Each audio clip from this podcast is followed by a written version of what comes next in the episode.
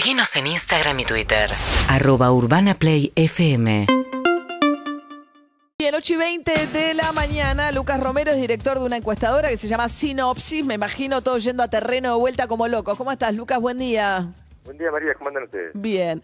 Bueno, a ver, eh, ¿qué escenario tenemos? Eh, Guado de Pedro, candidato, precandidato. ¿Como encuestador le encontrás explicación?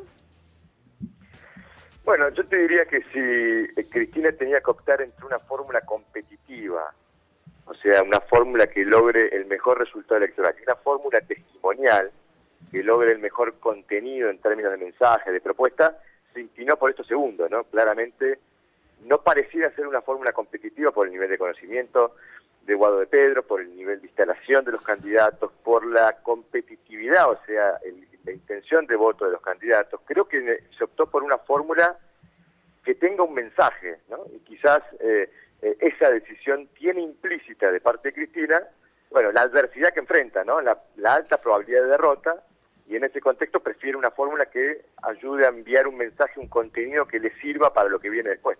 Ahora, ¿es competitivo Scioli en una interna contra Guado Pedro o de ninguna manera? Bueno, nosotros veníamos registrando niveles de intención de voto considerables, como para considerar a Scioli un candidato que pueda disputar una elección interna. No con altas chances de ganar, pero en todo caso para protagonizar. El problema que tiene ese análisis, María, es que vos bien sabés, en Argentina tenemos un sistema electoral muy particular de boleta partidaria, que esencialmente requiere mucha fiscalización.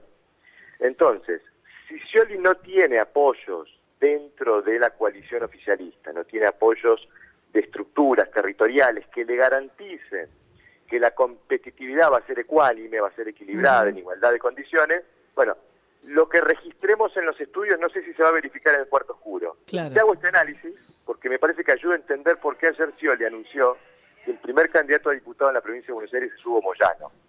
Para interpretar esa decisión hay que leerlo en términos de fiscales. Claro, claro, tiene mucho aparato, o sea, la- la- toda la estructura de camioneros es una estructura muy relevante, claro. Ahora, tema masa, ¿no? Porque, digamos, lo que decían es que la única posibilidad que esta interna no se dé es que se bajen los dos y venga un candidato de unidad, ¿no? Candidato de unidad que sería o Kicillof o Massa, eventualmente, si es que eso pasa, da la sensación que ahora ya es muy tarde para todo. Pero Massa era un candidato no tan bueno para el voto propio, pero sí mejor para una elección general que Guado de Pedro en términos de poder ir hacia un voto que no, no es el kirchnerismo puro. Sí, por eso, en, en esto de una fórmula competitiva, una fórmula testimonial, Massa sería el- la opción competitiva. Massa era, un, era el candidato natural. Primero porque es una figura fuerte de la coalición, una de los tres pilares o tres patas de esta coalición. Es quien le puede agregar más voto a Cristina, porque en última instancia... Aún con la inflación al 100% y siendo ministro de Economía. Sí, porque eh, en última instancia eso le aplica a todos, ¿no? Porque esto, esto es consecuencia de eh, el- desempeño de la coalición de gobierno y uno venía escuchando a los protagonistas interpretar que esa inflación no tenía que ver con la política económica, con la pericia del ministro de Economía, sino con el acuerdo con el fondo, que no, digamos, no fue firmado por Cristina, no fue firmado eh, por los, digamos, los que protagonizan la, la confrontación contra Alberto Fernández, sino fue firmado por Guzmán y Alberto Fernández, y después la interpretación de la sequía y otros factores que influyeron. Yo creo que podría haber relatos para desvincular a Massa de la inflación. No estoy diciendo que con, eh, con ese contexto Massa no tenía dificultades para ser candidato. Claramente fue un condicionante de la economía, pero podría sortearse desde, la, desde el relato. ¿no? Claro. Creo que, eh, digamos, lo que no le cerró a Cristina tampoco fue que no había consenso de toda la coalición de que Massa sea el candidato.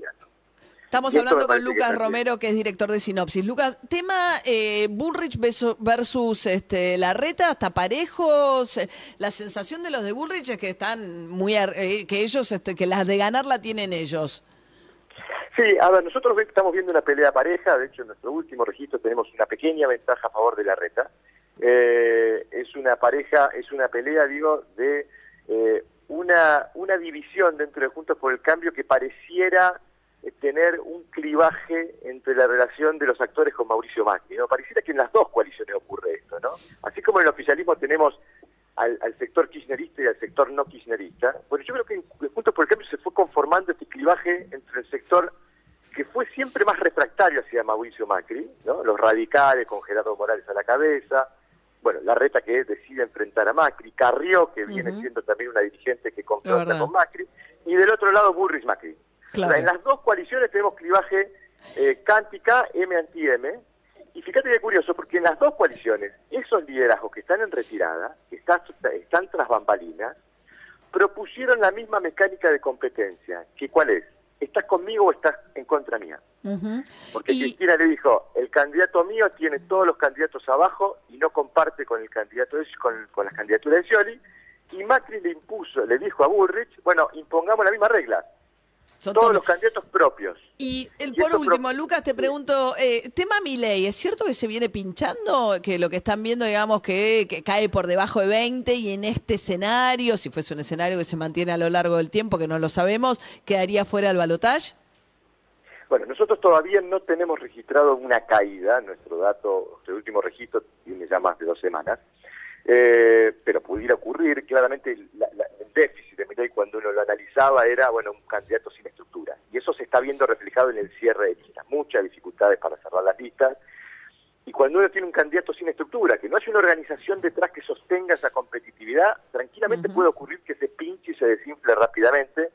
Veremos, todavía no tenemos verificado ese dato nosotros, pero no descartamos que pueda ocurrir. Si lo teníamos eh, peleando el, el tercer lugar o tratando de, de ser el segundo, ¿no? ¿no? No era claramente un candidato que aparecía primero en la de la, de la escena. ¿no? Bien.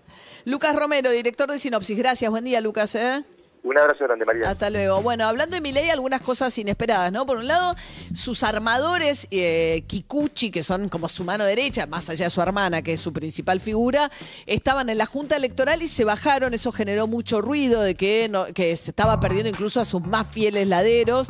Dice que es porque van a ser candidatos. Pone a la mamá en la Junta Electoral. ¿eh? Apareció la mamá de, digamos, cuando vos necesitas toda tu familia, pues estás con un problema serio para juntar por afuera de, de tu espacio propio, ¿no? Hola, Eh, mamá. eh, sí, Sí, ahí va, claramente. eh, Randazo, ¿no? Sí, claramente. Y apareció con Marcela Pagano, la periodista que se fue de América diciendo que la censuraban, ¿no? Sí, Marcela Pagano ayer anunció que va a ser eh, candidata a diputada nacional este, por la ¿Es libertad. economista? Marcela, No. la, la verdad que no sé si es economista. No, es periodista de economía, pero Sí. eh, no, no sé si es economista. Este, va a ser candidata hoy. Este, ella va a dar explicaciones sobre los por qué. Pero ayer sacó una foto con eh, Milei este, y anunciaron que va como, liberales. Como- liberales. como candidata a diputada. Seguinos en Instagram y Twitter. arroba urbanaplayfm